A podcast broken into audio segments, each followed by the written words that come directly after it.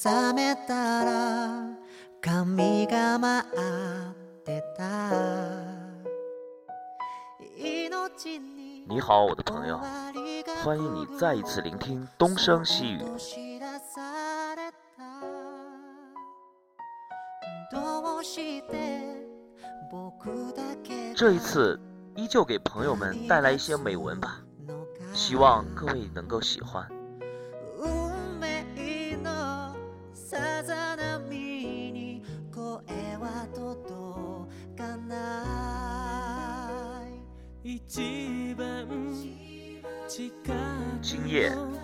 窗外的一方黑暗里是什么呢？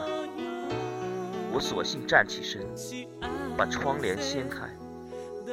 夜幕中行走着村野的风，音韵清晰，占饱着看不见的色彩，在挥墨潇洒。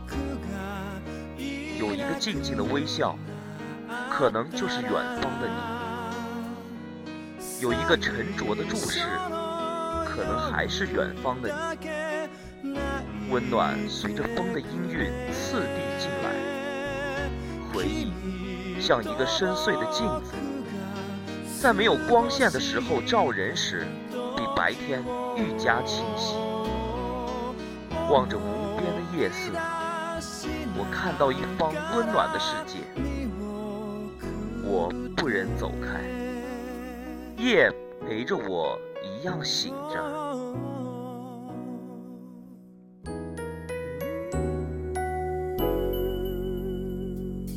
いつかは誰も皆迎えが来ると分かっていたはずなのに人事のよう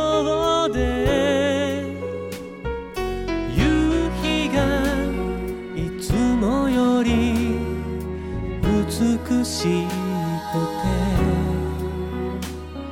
知らぬ間に溢れ出す感謝の気持ち琐碎，对于叙事的岁月而言，是一道斑驳的墙，隔开了世界与世流离。新房之内，有窗外的光线， 松松的照见阳台上的植物。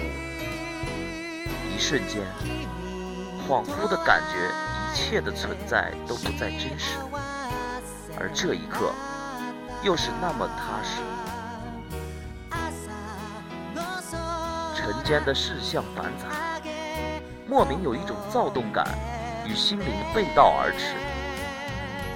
世间连绵叠起的语言，煎煮般的人海，此起彼伏，像是囚禁在庞大寂寞里的圈里，每天都在四季里踱步，妄想走进心灵里，与尘世的流离皆得尘土。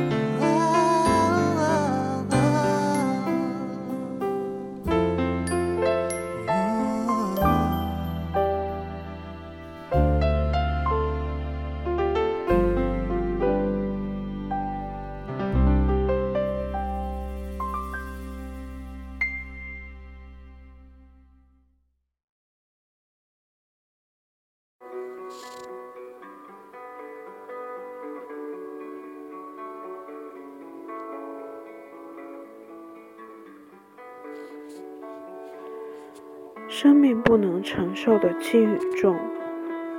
爱情至于人生是占了什么样的位置？在人的生命中，到底有多少分量？我想它可以轻到感觉不到分量，也许打个喷嚏就能消失；它也可以重到无法估量，也许生命都不能承受得了它的重量。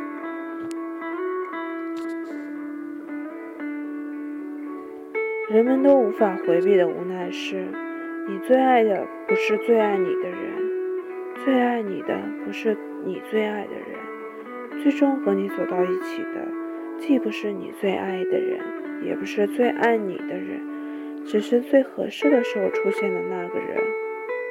我突然想起了一本看过的小说中，女主人公在水族箱旁看鱼时，她觉得有那么一会儿，她就是这么一条鱼。是啊，有时候人和鱼真的挺像的。我也知道有一个有关鱼的故事，想写出来，可是结局是无奈而又让人唏嘘的。一条海洋里的鱼要找到一条和自己相濡以沫的鱼，也许不是什么难事。毕竟海洋那么大，有那么多鱼。可是事与愿违的是。他没能和他最爱的锦鲤相濡以沫，因为锦鲤离开了他，去了水族馆。他又没能和他最爱的小鲈鱼相濡以沫，因为小鲈鱼离开了他，去了一片宁静的小湖泊。这就是生活的现实，人生如此，鱼类也如此。锦鲤告诉了他，生活是现实的，人首先要活着，爱才有所复利。小鲈鱼告诉他：“人生经不起等待，海枯石烂后，相濡以沫还能坚持多久？”我想，很多时候我们都是无奈的鱼，相濡以沫真的不如相忘于江湖。还好，我们不是真的鱼，还能去主宰鱼的命运。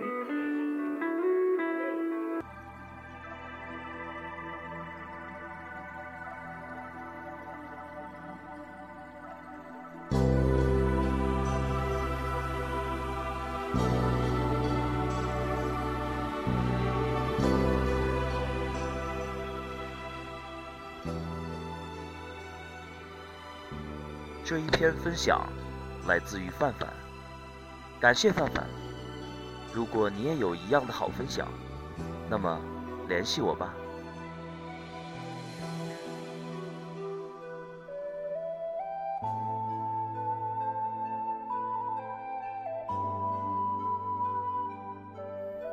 梦里遇上一位女子，她从阳台下面走过，面容端详安定。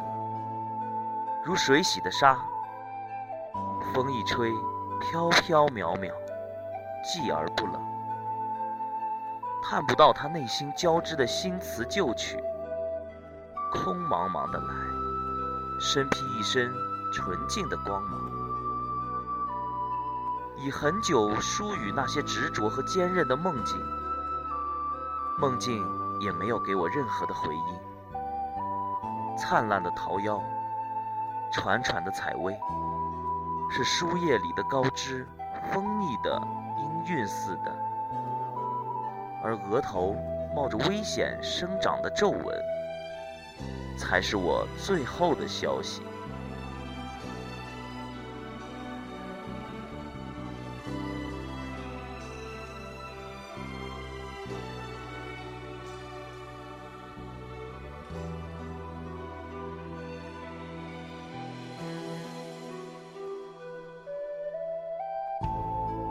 深深浅浅的白衬衫，已剪辑成影子。对天空的嘱托，不再是困顿自己的情节。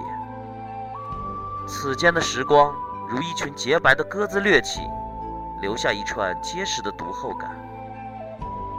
所以可以轻松的不再发言。每个月份，都神情渺远，像荒山里遇到的，隔着雾的简朴人家。这就是现实中的流离感，远离了梦境中的陌上孤独，只在自己的世界圈里演绎交织。虽然徘徊、迷离，甚至苦痛，但不失怜惜、真爱。在某一时刻，我的流离便是，在一个女子早晨经过的阳台下面，迎接第一束光。